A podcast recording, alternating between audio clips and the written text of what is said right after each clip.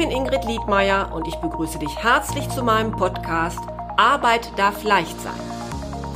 Du bist hier richtig, wenn du dich in deinem Beruf endlich wieder zufrieden fühlen möchtest.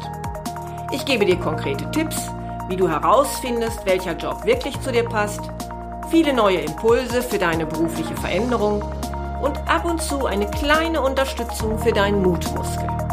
Hör einfach rein.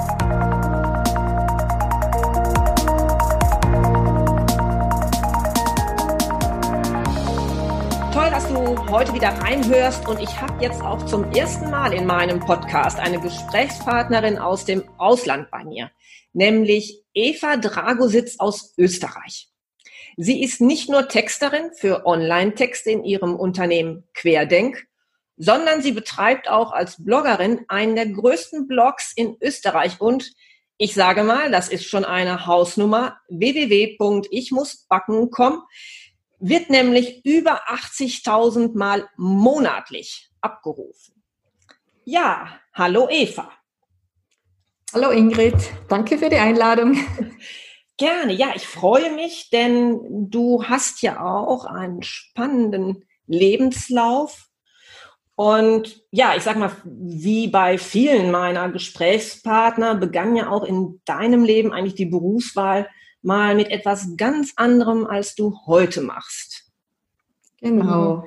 Lass uns am besten da vielleicht mal so mit dem Anfang starten, also vielleicht mit deinem Schulende. Du hast ja in Österreich Abitur oder vielmehr bei euch heißt es ja Matura äh, gemacht. Und da wäre jetzt so meine Frage, war dir schon vor der Matura klar, wo es für dich hingehen sollte? Äh, ja, schon. Wir hatten da mm, in den letzten Schulmonaten, ich glaube zwei oder drei Monate vor Matura, äh, einen Besuch an der Universität Innsbruck, wo man so verschiedene Studien anschauen konnten. Da war so ein Tag der offenen Tür. Und ähm, bei mir hat er aber eigentlich nicht so funktioniert wie geplant. Ich wollte Medizin studieren und durfte dann eine Studentin begleiten, das hat meine Mutter organisiert und äh, diese Studentin war also eine Bekannte beziehungsweise eine vorige Schülerin meiner Mutter und die hat es wahrscheinlich gut gemeint und hat mich in ganz viele Vorlesungen mitgenommen fürs vierte Semester Medizinstudium. Und das hat absolut abschreckende Wirkung gehabt auf mich. Also ich sah da diese, sehe das heute noch vor mir, diese Zeichnung vom Herzen, die so detailliert war, dass ich mal gedacht habe, okay, das ist nicht zu schaffen. Und war sehr verunsichert, hatte auch niemanden, mit dem ich darüber reden konnte und habe dann für mich beschlossen, das ist zu schwierig und ich mache stattdessen Lehramt. Das kannte ich eben von meiner Mutter und habe die Fächer ausgewählt, die ich gerne gemacht habe. Das war Latein und Geschichte. Ja, anspruchsvoll. Ja, äh, ja schon, aber im Vergleich zur Medizin eigentlich nicht. Mhm. Also diese geisteswissenschaftlichen Fächer galten als die leichteren Fächer. Ja, wobei ich weiß gar nicht, wie ist es bei euch in Österreich mit dem Latein? Müsst ihr auch noch das Grecum auch machen? Ja, auch. Ja, ja, das, ist ja schon nicht mal eben so getan, ne? Äh, das fiel mir aber tatsächlich nicht so schwer. Es war mehr das Problem, ich hatte nur vier Jahre Latein am Gymnasium und äh, andere Schulen hatten sechs Jahre Latein und den Unterschied hat man natürlich gemerkt. Also diesen Rückstand aufzuholen, das war sehr anstrengend. Mhm. Und als du dann diese Entscheidung getroffen hast, ich studiere Lehramt, hattest du dann so das Gefühl, doch, das passt jetzt, das ist dann auch gut? Äh, nein, nie. ich habe eigentlich immer nur darauf geschaut, dass mich das Thema interessiert. Und es hat mich sehr interessiert. Ich habe irrsinnig gerne studiert. Und dass ich das dann den Rest meines Lebens machen muss, das oder soll, das ist mir gar nicht so klar gewesen.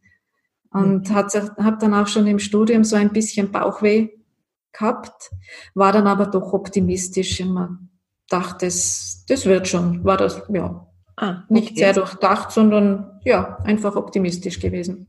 Ja. Ich habe dann auch noch ein Jahr später Englisch dazu studiert. Was heißt später?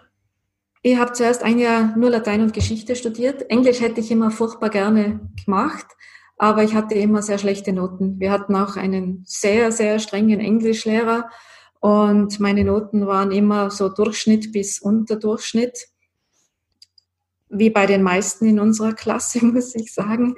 Und eine Klassenkollegin hat sich aber getraut und hat tatsächlich Englisch studiert und ist überall durchgekommen. Und dann habe ich mir nach einem Jahr, wie ich da mit ihr so geredet habe, gedacht, ja, wenn die das schafft, dann probiere ich es halt auch. Und war dann tatsächlich so, dass ich zumindest am Anfang überall gut durchgekommen bin.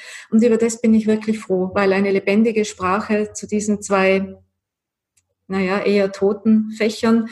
Äh, das war wirklich ein Glückstreffer. Das hat mir total viel gebracht und viel Spaß gemacht. Das heißt, du hast dann wirklich parallel drei Fächer studiert. Mhm. Es ist sich auch immer gut ausgegangen. Ich hatte in jedem Semester für mich selber so einen unterschiedlichen Fokus. Einmal war Latein wichtiger, ein Jahr lang war Englisch wichtiger oder ich bin ins Ausland gegangen, bin zurückgekommen und habe mich dann gleich auf die Englischkurse gestürzt. Das hat gut funktioniert. Mhm. Im Ausland bist du wo gewesen? Fünf Monate war ich in England, so genau zwischen London und Oxford. High Wycombe hat es geheißen. Dort habe ich Englisch Schülerinnen ja, unterrichtet. Also ich durfte mit denen Deutsch reden.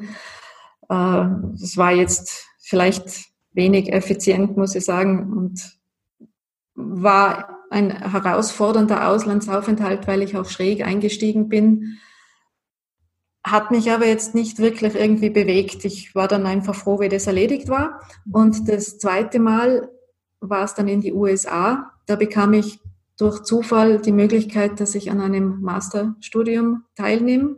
Also ich habe das eigentlich nicht gewusst. Ich habe gedacht, ich kann an die Uni gehen und dort meine Diplomarbeit schreiben bin dann aus dem Flugzeug gestiegen und dann hat sich herausgestellt, dass ich einen Master in Geschichte machen muss mit wirklich starken Anforderungen. Das war extrem viel, was ich da arbeiten musste und war am Anfang sehr verzweifelt, muss ich wirklich zugeben.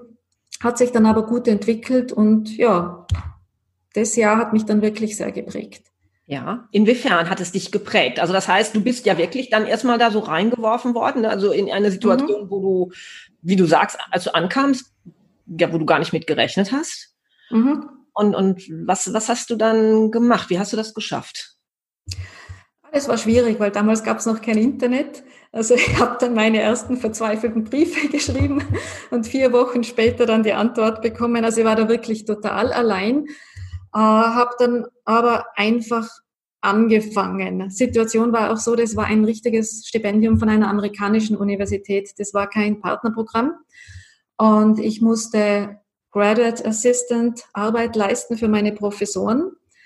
So, und einen bestimmten Notendurchschnitt bringen. Also schlechter als gut hätte bedeutet, dass das Jahr vorbei ist und dass ich das Stipendium zurückzahlen muss, diese Studiengebühren. Und die hatte ich einfach nicht. Also das war damals eine Menge Geld. Also habe ich einfach angefangen zu arbeiten und die Studienkollegen dort haben mich sehr unterstützt. Also das war sehr nett. Die haben mich irgendwo aufgefangen und mir auch Tipps gegeben und weitergeholfen. Die, Stud äh, die Professoren waren sehr unterstützend und bin wirklich schlecht gestartet, aber habe mich dann einfach im Laufe der Zeit nach oben gearbeitet. Mhm. Und hat dann funktioniert. Ich war dann auch von unseren acht Studenten hat die einzige, die innerhalb der Zeit abgeschlossen hat. Das Programm war wirklich hart. Toll, ja. Also das heißt, ähm, dass du diese, die, diese Möglichkeit, Hilfe von außen zu bekommen und die auch anzunehmen, das war so etwas, was, was dich dann da unterstützt hat? Ja, und das andere war auch das, ähm, dass ich da das erste Mal ein Selbstvertrauen in meine eigenen Fähigkeiten gewonnen habe, weil das war wirklich ich und meine Leistung und ganz alleine. Und das, das hat mir wirklich einen Push für das ganze Leben gegeben. Und dieses Selbstvertrauen, das hatte ich vorher nicht und das trägt mich immer noch. Ja. Ah, das ist toll. Also das, das, ja. also so deutlich jetzt so zu spüren. Ne? Da gibt's so, so eine Zeit, die was gemacht hat mit, mit mir und meinem Leben. Ne? Die, mhm. du sagst, das trägt dich jetzt noch. Ja. Mhm. Interessant. Okay. Dann hast du das Studium abgeschlossen in Österreich wieder? Ja, das hat sich zeitlich ganz gut ergeben. Und ich wollte dann auch als Lehrerin arbeiten. Das, das wollte ich schon machen, weil es war einfach meine Ausbildung. Und ich habe eigentlich gedacht, das passt. Und habe dann mit der Zeit gemerkt, dass das aber nicht so ist. Also, also du hast dann auch wirklich angefangen zu unterrichten? Mhm, ja, genau. Also ich habe zuerst das Unterrichtspraktikum gemacht und dann begonnen zu unterrichten. Ähm, alle drei Fächer, das war schon eine Herausforderung. Das ist einfach einfach mehr zum Vorbereiten als zwei Fächer. Es dauert, bis man in eine Routine hineinkommt. Und ich habe dann mit den Jahren gemerkt, dass mir dieser Job einfach nicht gut tut. Ja, ähm, was war das denn, Eva? Was äh, fiel dir denn wirklich schwer? Oder womit hattest du vielleicht vorher nicht gerechnet, als du studiert hast? Ich konnte gut damit leben, dass es viel Arbeit ist und viel Vorbereitung. Ich habe dann gemerkt, dass mir die Bürokratie wenig Spaß macht und da ist sehr viel Bürokratie und Administratives. Ich habe auch gemerkt, dass mir der Job äh, menschlich nicht zusagt, weil äh, als Lehrer ist man eigentlich immer damit beschäftigt gewesen, andere nach ihren Fehlern zu beurteilen. Und ich mag das nicht, immer noch nicht. Also ich unterrichte immer noch an der Fachhochschule zwar, aber trotzdem mag ich dieses Beurteilen nicht. Und an der Schule war es dann noch krasser, weil bei der Matura zum Beispiel, da sah man, dass Kinder, von denen immer hm, geredet wurde, ja, es sind halt auch schwache Schüler und tun sich schwer und mal schauen, was aus denen wird, die waren dann dafür in Bereichen total gut, die einfach nicht diese Wertigkeit hatten und wurden aber immer nach ihren Fehlern äh, beurteilt. Die waren vielleicht super im Sozialen und im Zwischenmenschlichen und im Helfen oder im Zeichnen, aber das hat nicht so gezählt wie Mathematik oder Englisch. Und ich finde das einfach schade. Ich finde eigentlich, es steht einem, also es steht mir nicht zu, andere ständig abzuqualifizieren und die Schwachstellen zu suchen. Das, das mag ich nicht. Ja. Mhm. Also das heißt, deine, deine Werte, also das, was dir eigentlich wichtig ist, die konntest du gar nicht einbringen in diesem Lehrerjob. Das heißt eigentlich, du hattest die Fähigkeiten, denn du hast es ja gut hinbekommen. Daran lag mhm. es nicht. Es lag auch nicht daran, dass es dich nicht interessiert hätte, sondern es war wirklich so die Tatsache, hm, so wie ich mir mein Leben vorstelle, wie ich mit Menschen umgehen möchte, das kann ich da nicht verwirklichen. Mhm. Das war das eine. Das andere war, dass die Strukturen sehr starr und hierarchisch waren. Also wer länger im Dienst war, hat einfach mehr gezählt. Das hat mir auch der Personalvertreter am Anfang gleich gesagt. Arbeite mal zehn Jahre für uns, dann kümmern wir uns auch um dich. Ah ja. Fand ich also schwierig. Wertschätzung fand jetzt aus deiner Sicht. Mhm. Nein, damit tat ich mir sehr schwer. Und es kam auch noch dazu, dass ich merkte, dass ich gesundheitlich für den Job eigentlich nicht geeignet war.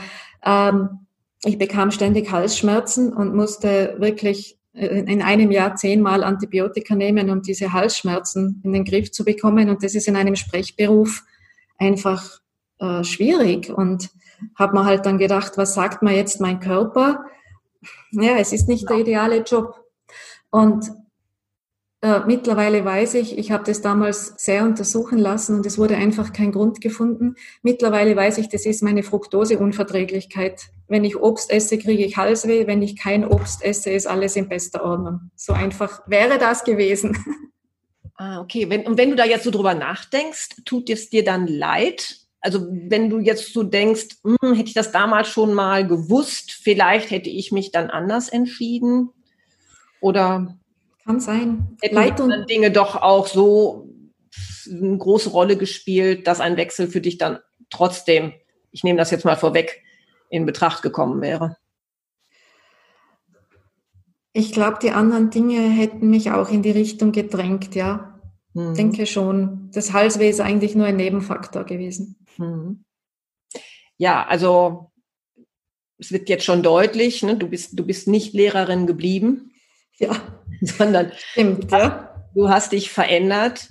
Ähm, vielleicht so für uns jetzt ganz interessant nochmal, wie ist das denn in Österreich? Also wenn man sich hier einmal verbeamtet, dazu entscheidet, seinen Lehrerjob aufzugeben, dann bedeutet das ja auch im Hintergrund ganz viel.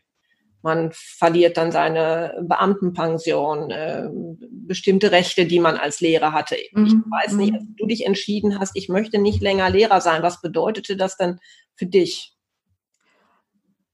ähm, das war mit ein Grund, warum ich diesen Job gelassen hatte. Ich war fünf Jahre lang nur befristet angestellt. Das heißt, ich wusste in keinem Jahr, ob ich im nächsten Jahr wieder an der Schule, wo ich nun einfach einmal war, einen Job bekommen würde. Es war zwar ziemlich sicher, aber so ganz sicher konnte man sich nie sein und es wurde mir auch immer sehr deutlich vermittelt. Es war eigentlich fünf Jahre Angst und Ducken und hoffen, dass man den unbefristeten Vertrag bekommt. Mhm. Das hat einfach nicht gut getan. Finde ich auch nach wie vor nicht richtig.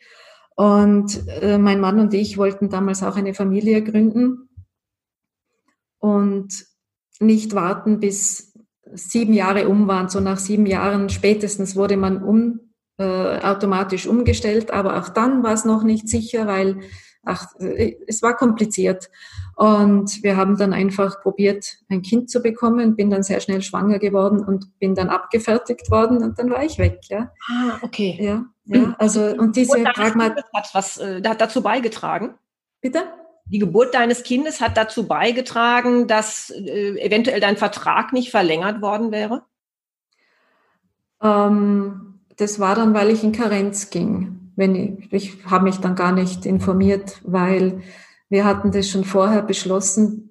Dieses fünfte Jahr ist mein letztes Jahr an der Schule. Wir haben das niemandem gesagt. Ähm, und ich bin dann über die Schwangerschaft ausgestiegen und das war auch, äh, finde ich auch in Ordnung, weil ich hätte mir, glaube ich, sehr schwer getan zu sagen, ich trete jetzt aus dem bestehenden Betrieb aus. Dafür wäre wenig Verständnis gewesen. Aber über ein Kind war das okay. Und es hat, äh, oh, ich weiß nicht, wie viele Jahre gebraucht, zehn Jahre, 20 Jahre. Ich werde immer noch angesprochen, ob ich nicht zurück an die Schule will. Das Thema, ja. Ach, es ist interessant. Äh, Während du früher, als du drin warst, immer Angst haben musstest, wird mein Vertrag verlängert, mhm.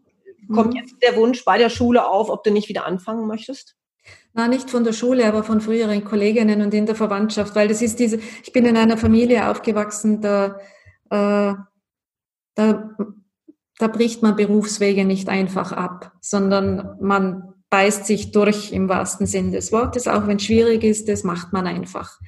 Und es war von dem her sehr schwer zu erklären, dass ich einfach nicht mehr Lehrerin sein wollte, weil ich hätte, wäre ja Beamtin gewesen, ich hätte ja ein Gehalt, ich hätte ja eine Pension. Das habe ich natürlich alles nicht, ja. Es war eine bewusste Entscheidung, auf das zu verzichten. Das war es mhm. mir wert. Mhm. Ich glaube, dass das ja überhaupt für Menschen, die aussteigen aus, aus einem bestimmten Beruf, häufig damit zu kämpfen haben, dass das Umfeld erstmal so reagiert oder ich sag mal mit weniger Verständnis reagiert dass man sagt, ja. hm, überleg dir das doch nochmal, was du da hast und du weißt ja nicht, was kommt. Genau. Und wer weiß, ob dir das, was kommt, überhaupt besser gefällt. Was hat das mhm. denn mit dir gemacht?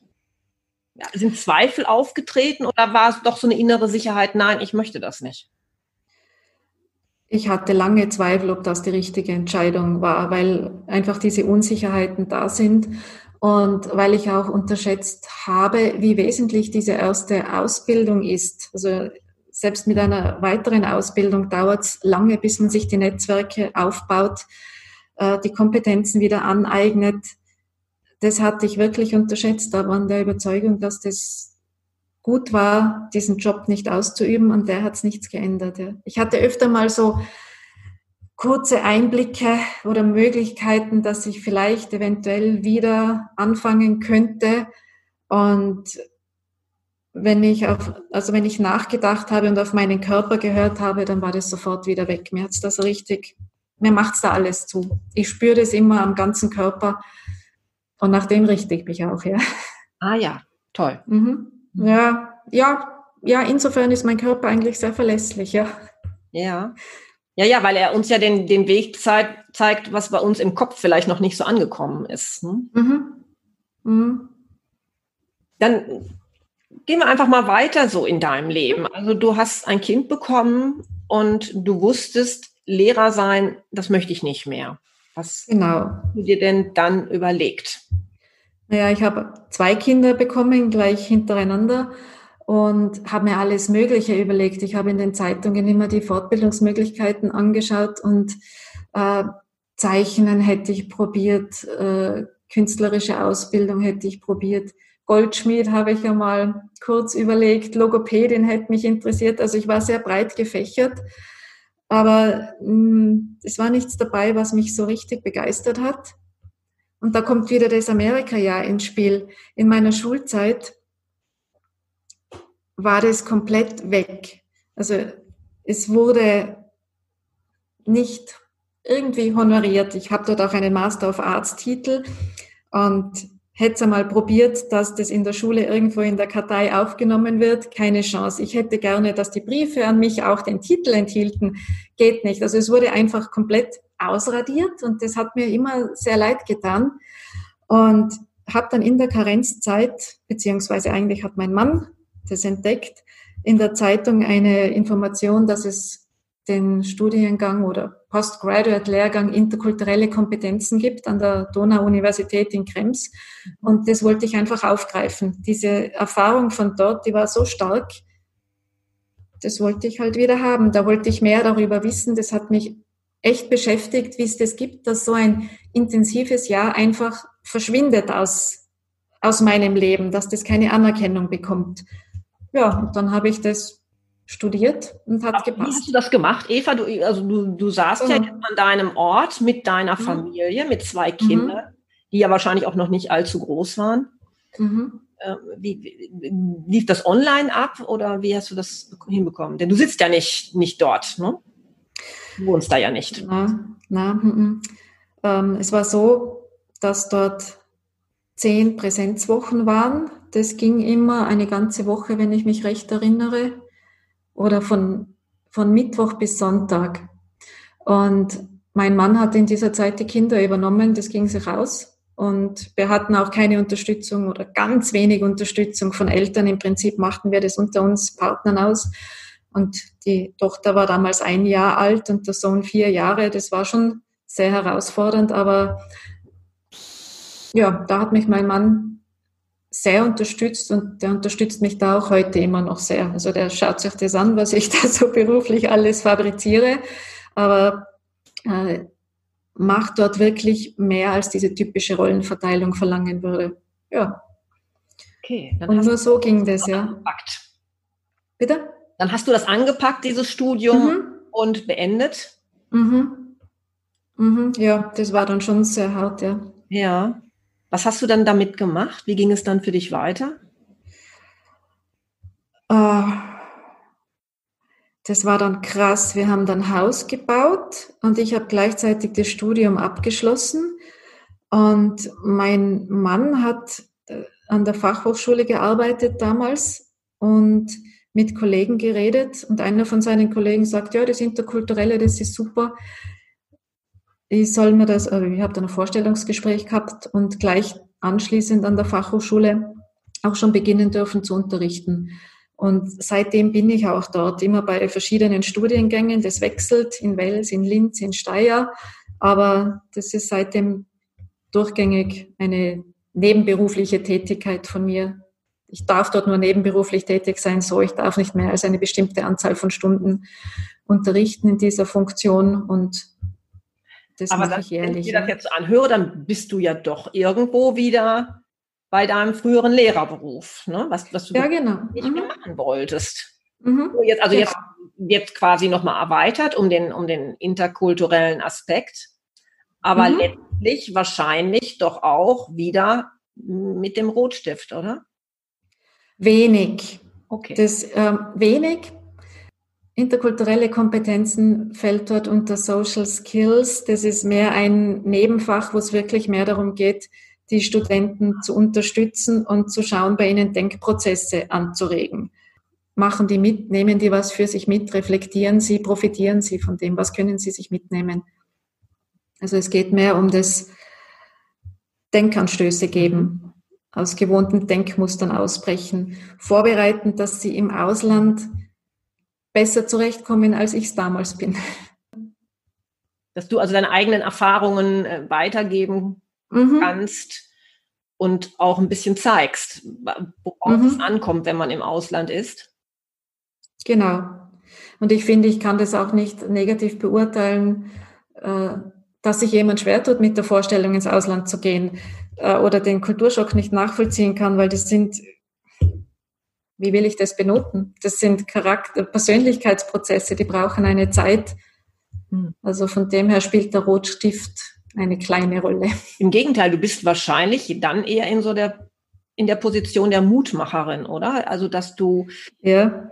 vielleicht auch aus deiner eigenen Erfahrung heraus, dass es für dich am Anfang auch schwer war, du jetzt Mut machen kannst. Mensch, das, das schaffst du, wenn, wenn du bestimmte Dinge berücksichtigst. So stelle ich mir das jetzt gerade vor, oder? Mhm, mhm, genau, genau. Sei auf das vorbereitet, dass es anders ist und achte auf diese Dinge. Das sind Erklärungen für die Phänomene, die dir begegnen werden, ja. Aber ich muss trotzdem Noten geben. Das ist nach wie vor ein Punkt und ich tue das nach wie vor nicht gerne. Also Jetzt sagst du ja selbst, du darfst da nur eine bestimmte Anzahl von Stunden machen und deshalb hast du ja auch geguckt, was kann ich noch machen? Mhm, genau. Ja. Hältst du da jetzt noch mal so ein bisschen, wie es, wie es weitergegangen ist? Äh, ich habe auch hauptsächlich über persönliche Netzwerke verschiedene Trainingsmöglichkeiten bekommen und bei Vereinen unterrichtet und bei verschiedenen Institutionen und in der Erwachsenenbildung. Aber das war auch ein Punkt, das habe ich unterschätzt mit diesem Wechsel. Das habe ich schon angesprochen. Netzwerke aufzubauen, das dauert. Das ging sehr langsam und sehr zäh. Hätte aus meiner Sicht wesentlich mehr sein sollen. War dann auch schwierig, weil ich immer noch so viel für die Kinder da sein musste, eben mangels Babysitter und Familie. Und habe dann in dieser Zeit ein Leseprojekt noch aufgezogen, äh, ehrenamtlich anfangs und dann doch von einem Verein bezahlt, wo Leserinnen, meistens waren es mit österreichischem Hintergrund, äh, die gut lesen konnten und gerne gelesen haben, mit Kindern, die eine Leseförderung gebraucht haben, für eine Stunde in der Woche gelesen haben. Die sind in die Schule gekommen, dann wurde eine Stunde gemeinsam gelesen und dann ist man wieder nach Hause gegangen. Und das über ein ganzes Schuljahr verteilt in der Regelmäßigkeit hat bei vielen Kindern wirklich so die Liebe zum Lesen geweckt. Und über dieses Leseprojekt sind dann auch noch einige Türen aufgegangen. Mhm. Ja. ja, welche sind aufgegangen, Eva? Was ist dann passiert? Ähm, einmal ist ein Training zustande gekommen über eine Teilnehmerin und vor allem bin ich bei einem anderen Leseprojekt auch dazugezogen worden als Begleitung und Beratung und das findet immer noch statt. Das ist in Linz und läuft sehr erfolgreich. Mhm. Das ist Leseprojekt vom Verein E-Book, wo jetzt über 100 Erwachsene mit über 120 Kindern eine Stunde in der Woche lesen. Also ich finde das ein sehr schönes Erfolgsprojekt. Ja. Ja. Mit vielen schönen Geschichten. Mhm. Du bist aber trotzdem dann ja noch weitergegangen. Ne? Du hast äh, dann dir nochmal einen neuen Bereich erarbeitet. Ja, also mir ist in meinem Leben vieles passiert eigentlich. Oder wenn Chancen gekommen sind, dann habe ich sie ergriffen. Es hat sich äh, ergeben, dass ich das Angebot bekam für eine sportliche Großveranstaltung die PR zu übernehmen. Das war puh, 2013, das war zu einem Zeitpunkt, wo ich eigentlich nicht mehr studieren wollte, aber das war die Voraussetzung, dass ich noch einmal studiere, ein Fernstudium mit Präsenzphasen wiederum an der Donau-Universität und das war diesmal PR Plus. Und da ich wirklich das Gefühl hatte, ich habe jetzt dann mehr Zeit und kann auch mehr arbeiten, wollte ich das machen. Das war das Bauchgefühl, das war so durchwachsen, aber haben wir einfach gedacht, es wird schon. Und das war vielleicht da der Fehler, weil da war einiges unklar ausgemacht. Und das ist dann letzten Endes auch schlecht ausgegangen. Leider. Vielleicht kommen wir mal kurz darauf, was war denn jetzt der Reiz an PR-Arbeit? Also ich kann mir ja vorstellen, mit Sprache umzugehen. Das ist offensichtlich etwas in deinem Leben, was ja eine Rolle gespielt hat. Genau. Auch bei PR-Arbeit braucht man ja nun nicht unbedingt eine Fremdsprache, aber man muss auch schon mit Sprache umgehen können. Genau. Es werden ja auch noch andere, ich sag mal, es sind ja auch noch andere Voraussetzungen nötig, um, um, um PR-Profi zu werden. Was hat dich da gereizt? Ähm, kann ich gar nicht so genau sagen. Es war einfach die Möglichkeit, beruflich mehr zu tun, als im Interkulturellen da für mich möglich war, weil da hatte ich das Gefühl, ich, ich tue mir schwer, in die Netzwerke hineinzukommen, in die Einrichtungen, die in Österreich einfach zuständig sind für Interkulturelles. Da hat sich mit der Flüchtlingswelle auch viel geändert. Ah, okay. Also ja, ja, da waren dann plötzlich einige Institutionen sehr dominant und ich hatte dann den Eindruck, da passe ich nicht mehr dazu. Ah, und insofern war das eine neue Richtung. Also 2013 war ja schon dafür, davor, mhm. aber 2015 war dann noch einmal ausschlaggebend für das, ähm, dass ich das Interkulturelle bei dieser Lehrtätigkeit belasse. Mhm. Aber auch 2013 war es eben schon so, dass ich mehr Zeit gehabt hätte, um mehr zu arbeiten und das war im Vordergrund. Ich wollte einfach mehr tun, mhm. mehr dann mehr machen. bist du bei dieser oder hast diese Chance wahrgenommen, für eine Großveranstaltung die PR zu machen? Mhm, das hast du genau. durchgezogen? Ja, also hm, da ich, wie, wie, schon gesagt, ich höre sehr stark auf meinen Bauch. Äh, ich habe dann in diesem Sommer beschlossen, dass ich diesen Job, Job annehme, dass ich studiere und dass ich meinen Blog starte. Und das war eigentlich ein ganz ein schlechter Zeitpunkt, aber ich vertrage keine Laktose. Und musste in den gerade drauf, weil ja. mal, was, was war das jetzt für ein Blog? Also du, du sagst, mein Blog, da war jetzt gerade noch nicht die Rede von. Äh, mhm. Ja, äh, das, das kam parallel, dass du gesagt hast, ach, ich mache PR-Arbeit und gleichzeitig würde ich gerne mal einen Blog schreiben oder, oder was ist? Mhm. Ja, ich merke, das war gesundheitlich. Ich habe da irgendwann die Diagnose Laktoseintoleranz und Fructoseintoleranz erhalten und habe gemerkt, ich muss mich da sehr darum kümmern, dass ich da nur das esse, esse, was ich vertrage. War dann viel im Internet, dann habe ich die Blogs entdeckt, dann habe ich begonnen, mein eigenes Essen zu fotografieren und dann war es irgendwie so, ich will das machen. Und wenn ich mir das in den Kopf setze, dann kann es manchmal sehr schnell gehen. Also ich habe diesen Blog einfach angefangen und dann haben wir schon gedacht, boah, jetzt wird es ein bisschen viel Studium, äh, diese neue PR- und Pressearbeit, äh, daneben noch das Interkulturelle und die Kinder. Das ist jetzt vielleicht nicht so ganz ideal, aber ja, ich wollte das machen. Du gesagt, es war vielleicht auch so eine, so eine Möglichkeit, deine Diagnose zu verarbeiten, oder? Verarbeiten eigentlich nicht, aber ich, es war eine Möglichkeit, dass ich die Rezepte festhalten konnte, weil ich musste ja alles abändern, so dass ich es vertrage. Und wenn ich das nicht irgendwo aufgeschrieben habe, dann war das drei Monate später vergessen und ich musste wieder von vorne recherchieren. So also für mich war das mehr so praktische Rezepte sammeln. Und mhm. der, der Rest vom Blocken, es war überhaupt kein Thema, dass man das beruflich machen könnte. Das war richtig so ein Hobby total mhm. nebenbei und ich habe es auch wirklich nur absolut nebenbei und dilettantisch betrieben. Es hat mir Spaß. Weil du ja noch hauptsächlich dann eigentlich mit deiner PR noch beschäftigt warst. Ja, ich hatte auch keine Ahnung vom Blocken. Ich bin da richtig hineingewachsen. Ich bin so klassisch, klassischer Blocker, der äh, am Anfang wenig weiß und mit der Zeit immer besser wird und dazulernt. Mhm. Ja.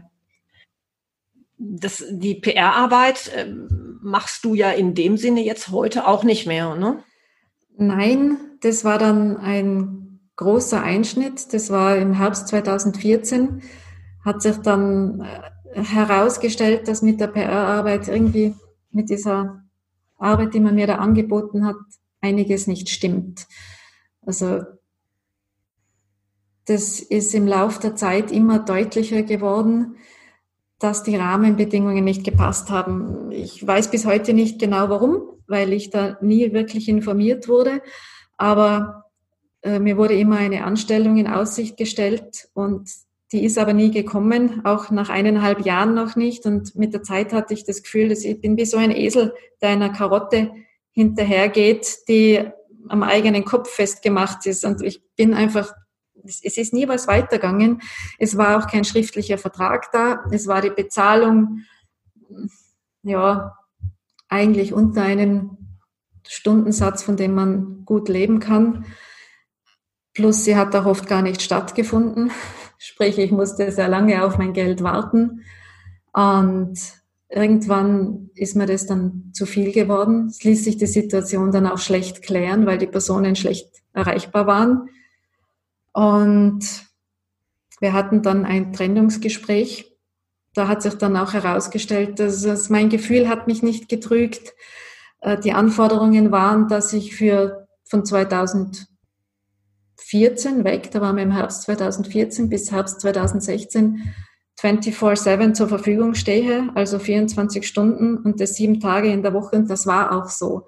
Also ich hatte einmal eine Besprechung um halb zehn am Abend, die hat sich dann auf halb elf verschoben und bin halt dann um halb eins heimgekommen und musste natürlich auch jedes Wochenende arbeiten, weil dort die Turniere waren.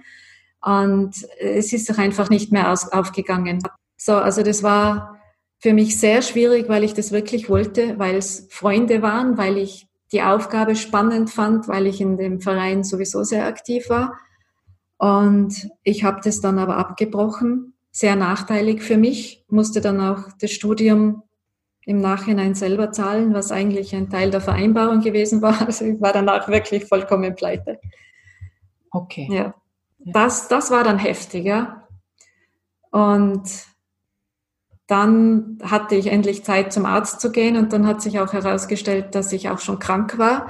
Ich hatte eine sehr seltene Autoimmunerkrankung. Also ich bin von einem schlimmen Erlebnis in das nächste gefallen. Ich hatte dann diese Autoimmunerkrankung und war neun Monate circa damit beschäftigt, dass ich mit dieser Krankheit fertig werde, weil das, das war sehr selten. Das war zirkumskripte lineare Sklerodermie hat das geheißen. Das war eine Hautkrankheit und es war einfach unklar, ob ich die Funktionen meiner rechten Hand behalten würde oder nicht. Das ist die Kurzfassung. Und ich konnte auch keine Akquise betreiben, weil ich nicht recht wusste, ob ich operiert werden müsste oder ob ich wieder mehr regelmäßig ins Krankenhaus müsste. Da war ich dann sehr K.O. nach dieser Zeit, ja. Und also da ist jetzt so richtig so ein Tiefpunkt gewesen für dich. Ne? Es hat sich alles nicht so weder beruflich noch gesundheitlich irgendwas jetzt dann Positives, ne? sondern es war so ein richtiger Tiefpunkt. Ja, aber es war mir egal, komischerweise. Also äh, kann das schlecht beschreiben. Es war sehr schwierig und es war ein Tiefpunkt und es war auch beängstigend, weil man nicht gewusst hat, was passiert. Und auf der anderen Seite war ich einfach so froh, dass ich aus diesem Arbeitsverhältnis draußen bin. Das war das eine. Und das andere war, ich war einige Monate nicht sicher, ob ich an dieser Krankheit sterben würde oder nicht. Da gibt es eine Form, die ist tödlich. Und vielleicht war es den Ärzten klar, ich weiß es nicht. Mir jedenfalls nicht. Und es hat lange gedauert, bis ich mich einmal Fragen getraut habe.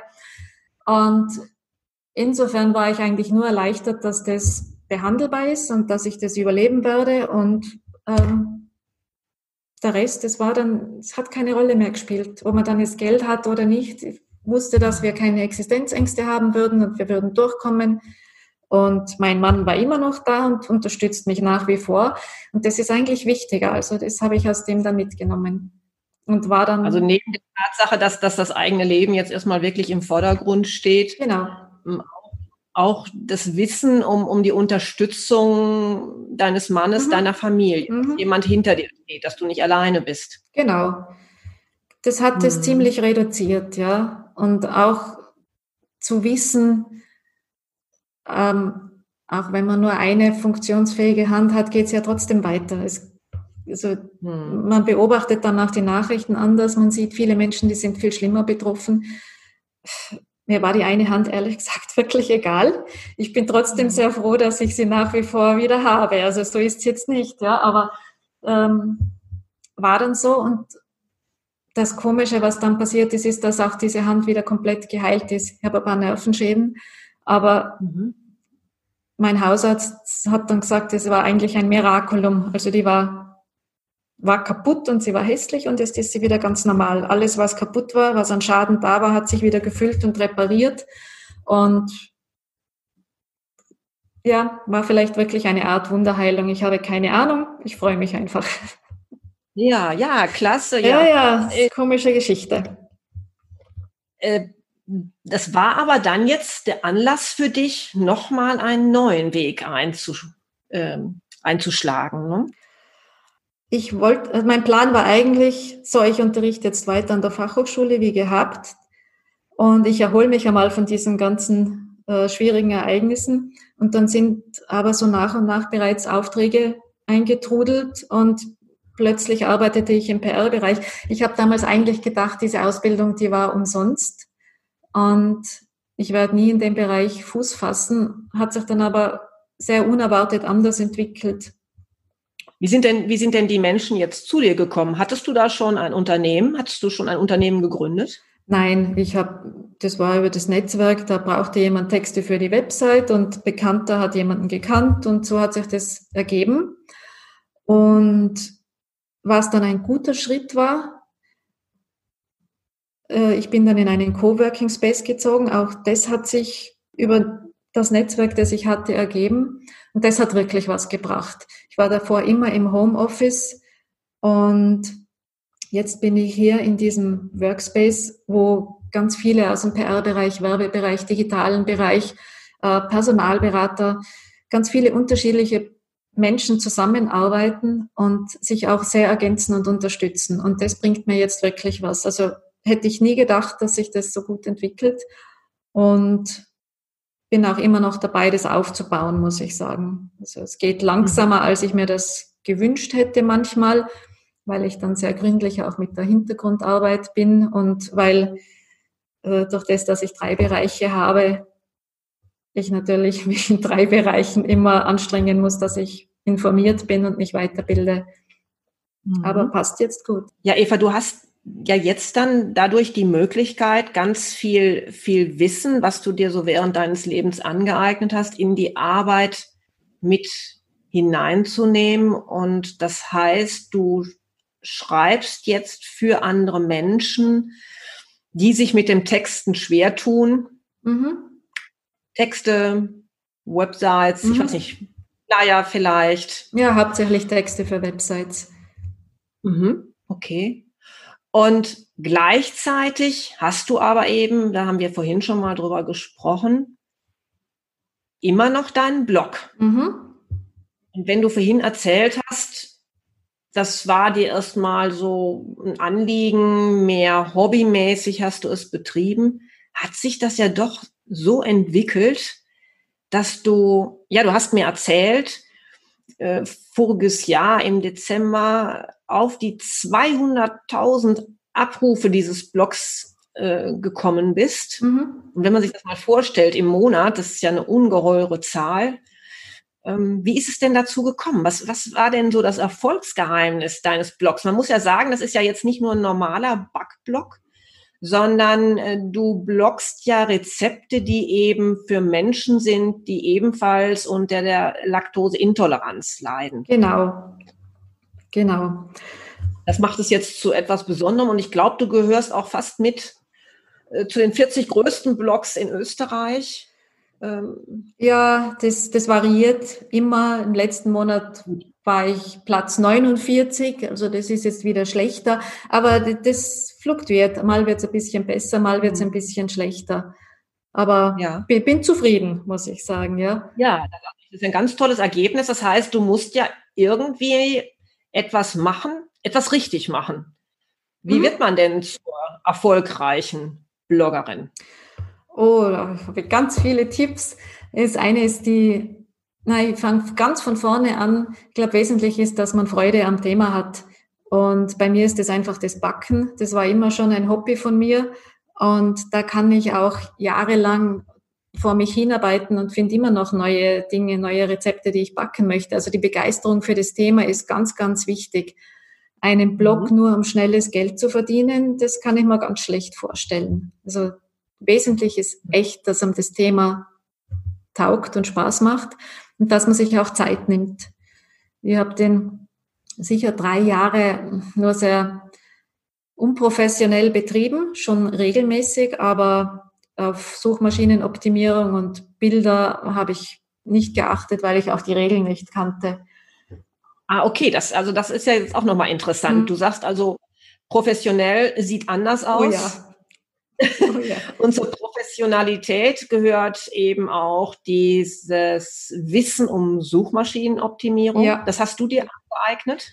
Oder mhm. war das etwas, was du auch in deinem PR-Studium gelernt hast? Na, da habe ich gar nichts gelernt. Das kam so nach und nach. Ich habe einfach immer bei anderen Bloggern gelesen, äh, bei Textern gelesen, ja, bei anderen geschaut, was die machen, was mir selber gefällt und äh, auch im Fotografiebereich sehr viel mir angeschaut, eine neue Kamera gekauft und so Tageslichtlampen gekauft und dann irgendwann auch das Blogdesign professionell gestalten lassen, dass die Seite schneller ladet. Also bin da dann nach den ersten drei Jahren, würde ich sagen, wirklich regelmäßig und konstant dran geblieben. Das heißt also, du, du äh, fotografierst deine Backprodukte mhm, auch selbst. Genau, und, und machst es. Die dann ebenfalls in den Blog ein. Mhm. Ich, und wenn das dann funktioniert, wenn also die Texte gut sind, wenn man SEO optimiert arbeitet, wenn man ansprechende Bilder hat, dann würdest du sagen, dann sind das so drei Komponenten, die einen schon dazu befähigen, im Ranking höher zu kommen? Noch mehr. Man muss einfach den Blog bekannt machen und ich habe immer den Fokus auf die Menschen gelegt. Ich glaube, das ist auch ein Vorteil. Ich habe das nie nach technischen Gesichtspunkten gemacht, so wie möglichst viele Keywörter unterbringen an den geeigneten Stellen. Das wusste ich gar nicht, sondern ich habe bei anderen Blogs kommentiert und ich habe bei meinen Kommentaren immer geantwortet. Ich war auf Facebook aktiv und auf Instagram mittlerweile und auch bei Pinterest. Und durch den Kontakt mit echten Menschen ergibt sich da viel, auch bei Bloggerkonferenzen. Also ich, ich finde nach wie vor diese Dinge auch wichtiger, als das technisch sauber hinzukriegen. Ist auch wichtig, auf das achte ich auch, aber ich möchte nie, dass mir der Fokus, also der Spaß verloren geht und dieser Blick auf den Menschen und darauf achte ich sehr. Ja. Also wenn ich mal dir jetzt so zuhört, dann, dann sollte man ja meinen, ah ja, ich rede jetzt hier mit jemandem, ne, der ist 2025, aber ich weiß ja jetzt auch, ne, du äh, bist da ja eine, eine oder gehörst ja auch zu einer Generation, wo, wo das Bloggen eigentlich äh, uns nicht so unbedingt mit in die Wiege gelegt worden ist. Ne? Wir sind genau. da nicht mit aufgewachsen. Genau. Äh, und, und das heißt, äh, also du hast es einfach diese Fähigkeit gehabt, durch deine Neugier, durch deine Bereitschaft, immer dazu zu lernen, ja, irgendwas äh, auf die Beine zu stellen, was auch irgendwie nochmal eigentlich was ganz Neues für dich war. Ne? Mhm. Ich habe das auch nicht begriffen. Äh, ich habe da so lange vor mich hingewerkelt und es ist mir erst letzten Sommer dann gelungen, meinen Blog und mein Texterunternehmen überhaupt in Verbindung zu bringen, weil ich habe dann schon gemerkt, der Blog, der läuft so gut, ich sollte irgendwas damit machen. Der muss ich doch Geld verdienen lassen. Aber ich kann mich beim besten Willen mich selber nicht vorstellen als Bäckerin oder als Kaffeebetreiberin. Äh, da würde mir was fehlen, weil ich mag dieses Intellektuelle und dieses Denken und das Textliche und Gestalterische auch sehr gern. Und erst letzten Sommer durch langes Nachdenken und eigentlich mit Hilfe von so einer Kommunikationsstrategie, die ich für mich selber gemacht habe, bin ich draufgekommen, dass ich textlich und bloggermäßig sehr, sehr viel gelernt habe und mir sehr viel angeeignet habe und auch dieses Wissen weitergeben kann. Und so bin ich wieder bei diesem roten Faden, das Pädagogische und das Lehren und das Weitergeben. Das habe ich im Lehramtsstudium gelernt und eigentlich gedacht, das Studium war auch ein es hat auf ein Abstellgleis geführt, ist aber nicht so. Diese Fertigkeiten, die ich mir damals angeeignet habe, die brauche ich jetzt immer noch. Das macht mir vieles ja. einfacher. Ja, ja, das ist klasse, weil äh, da, das merkt man ja jetzt, ne, dass, dass eigentlich, wo wir manchmal denken, hm, das könnte jetzt umsonst gewesen sein, mhm. diese Sorge, ne? wenn ich jetzt irgendwie was ganz anderes mache, dann ist das andere umsonst gewesen. Eigentlich ist es nie umsonst. Ne? Wir können das immer, diese Fähigkeiten, die wir da erlernt haben, können wir später immer irgendwie wieder nutzen. Mhm. Das ist bei dir jetzt nur noch, ich habe ja vorhin gehört, dass du gesagt hast, ich habe auch über Goldschmiede und ähnliches ja, nachgedacht. Ja. Das heißt, bei dir war ja noch sowas, so ein Wunsch nach Kreativität mhm. auch da. Ne? Und das kannst du ja jetzt mit dem Bloggen eigentlich, so habe ich das gerade verstanden, alles auch mit einbringen. Mhm. Ne? Also die Begeisterung über Sprache, das kreative Element, mhm. dieses ähm, vielleicht auch eben pädagogische Element. Ich vermittel hier anderen Menschen etwas, also du bist ja auch jemand, an dem man sich wenden könnte. Wenn man jetzt sagt, ach Mensch, so, so ein Blog, das, ich habe auch angefangen, aber bei mir funktioniert das nicht, dann wärst du jemand, an den man sich wenden könnte und du würdest da äh, zeigen, wie es geht. Absolut, ja. Gerade so, wie schreibt man diese Texte. Das hat sich jetzt dann durch die Corona-Krise auch noch einmal ergeben. Es ist schon wieder was Neues passiert, weil ich ja. dann äh, in kürzester Zeit einen Workshop auf die Beine gestellt habe, wie man die Webseite oder eben auch einen Blog SEO-mäßig optimiert, auf welche Dinge man dort achten muss. Und denke mal, ja, das ist auch wieder spannend. In dieses Online-Business werde ich sicher hineingehen und Webinare dazu halten. Da tut sich auch gerade einiges auf. Das heißt, mir wird nie ja. langweilig. Und das ja, toll. Mhm. Und, und, und diese, ich kann mir halt auch vorstellen, dadurch, dass du weißt, wie man pädagogisch Dinge darstellt, dass der andere eben auch dadurch leichter lernen kann. Das, mhm. das wird ja jetzt etwas sein, was dir auch hilft. Ne? Natürlich, ja. Mhm. Man ist auch immer am Ball geblieben mit äh, Präsentationen gestalten und mit technischen Tools. Also das sind Vorteile. Da bin ich dann schon sehr froh, dass ich in der sage ich einmal, in der Kinderpause, in der Karenzzeit trotzdem da weitergearbeitet habe und immer da das langfristige Ziel vor Augen gehabt habe, ich möchte weiterarbeiten. Mhm. Sollen wir vielleicht das nochmal so ganz zum Schluss nochmal ganz kurz so eine, so eine Erkenntnis aus deinem Lebensweg ziehen, wo du sagen würdest, das habe ich gelernt und ich weiß jetzt, das ist wichtig? Ja, klar, gerne. Ähm, bei mir sind einige Dinge, wenn ich so zurückblicke, sind jetzt doch schon viele Jahre, puh, die ich berufstätig bin. Ähm, was ich unterschätzt hätte, das sind die Netzwerke. Die finde ich wirklich wichtig. Das ist in der Zeit mit kleinen Kindern einfach zu kurz gekommen, weil Abendveranstaltungen und äh, Wochenenden nicht möglich waren. Aber mir hat richtig dieser, diese Übersiedelung in den Coworking Space sehr geholfen. Da kommen mhm. Kontakte und Möglichkeiten, mit denen man gar nicht gerechnet hätte. Das kann man auch nicht planen oder bewusst herbeiführen, aber das passiert. Und mhm. mit anderen Leuten zusammen passiert einfach mehr. Oder so wie wir zwei jetzt, wir haben uns in einer Weiterbildung kennengelernt online. Äh, ich hätte wirklich nicht damit gerechnet, dass sich solche Möglichkeiten daraus ergeben und solche Kontakte und dass man auch online äh, Freundschaften und Bekanntschaften knüpfen kann. Das finde ich super. Ich denke, da soll man sich viel mehr trauen und ausprobieren.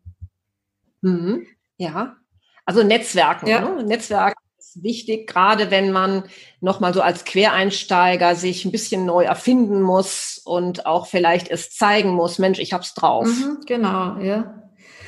Ja. Dann was für mich wichtig ist, ich habe es jetzt eh immer wieder erwähnt, das ist schon, dass man auf das Bauchgefühl horcht. Diese Stimmchen, die da sagen, vielleicht ist das nicht ganz so ideal, denen sollte man zuhören und die sich bewusst machen. Also diese Entscheidung für den PR-Job, die war bei mir sehr bewusst. Ich habe auf mein, ich habe ein schlechtes Bauchgefühl gehört und ich habe mich dann bewusst entschieden, das zu machen. Also ich kann mit dem wirklich gut leben bestätigt mich aber, dass das Bauchgefühl äh, diese negativen Schwingungen schon wahrnimmt oder die Dinge, die vielleicht nicht so gut laufen könnten.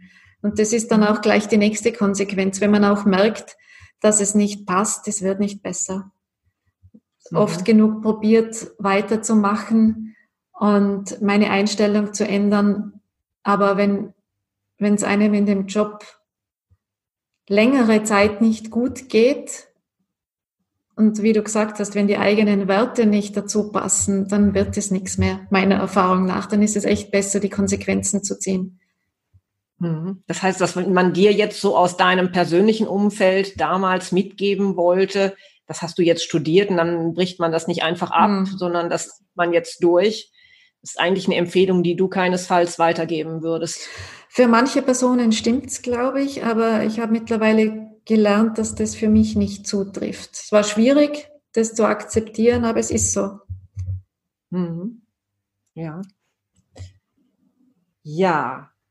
Woran arbeitest du jetzt gerade? Was sind denn jetzt deine Pläne für die Zukunft? Du hast schon gerade so ein bisschen angedeutet, du wirst jetzt auch versuchen, den Menschen mehr online mitzugeben? Was erwartet uns da? Wirst du, du sagst schon, vielleicht Webinare halten, aber wird man zukünftig vielleicht von dir auch Online-Kurse erstehen können? Ich meine, jetzt durch die Corona-Krise merkt man ja schon, dass in dem Bereich sich viel tut. Ist das etwas, was so auch für dich jetzt ansteht? Ja, also der Plan wäre jetzt schon, dass ich das ähm, im Laufe des Sommers vorbereite, dass ich dann hoffentlich das schaffe, ähm, einen Online-Workshop oder einen Online-Kurs auch zum Verkauf anzubieten, möchte aber auch unbedingt Online-Kurse live anbieten, weil ich einfach gern mit Menschen arbeite und dann konkret auf Probleme eingehen kann. Und ja, hätte ich schon einiges geplant. Also hätte auch so die Idee, dass ich äh, in einem Webinar mal Texte korrigiere, dass man mir Texte zuschicken kann und ich überarbeite die und zeige dann einfach vorher, nachher, worauf muss man schauen, worauf muss man achten. Das sind so die momentanen Pläne und dass ich auch meinen Querdenk-Blog allmählich aufbaue und mal schaue, ob das alles funktioniert, was ich vom Ich muss backen Blog gelernt habe, weil das ist ja wieder ein anderes Thema. Genau, ja. So sieht's aus, ja. Ja, Liebe Eva, ganz herzlichen Dank für dieses Gespräch und weiterhin viel Erfolg für dein Unternehmen, für deinen Blog. Danke. Den ich auch nochmal in den Show Notes verlinken werde, so dass die Hörer da auch gerne mal nachgucken können, worauf, also sag mal, unsere Hörer in Deutschland auch darauf zugreifen können, worauf in Österreich, glaube ich, eben schon wirklich massiv zugegriffen wird. 80 ah, Prozent meiner User sind Deutsche. Ach. Ja, Ach ja, ja, ja, ja. Und wer, Lak wer, Laktose verträgt, also wer kein Problem mit Laktose hat, der kann einfach die ganz normalen Produkte verwenden. Es ist jetzt nicht ein Diätblock, sondern wer alles. Es ist ein, überhaupt dann ein Block für jeden, der gerne backt. Genau, genau. Ja. Mhm. Prima, super, Dankeschön. Okay. Und falls du gerne weiterhin spannende Interviews von Quereinsteigern hören möchtest, oder Tipps für deinen Jobwechsel benötigst, dann abonniere doch einfach diesen Podcast. Und falls du einmal mit mir über einen möglichen beruflichen Neustart sprechen möchtest, erreichst du mich am einfachsten unter www.wiedmeier-coaching.de.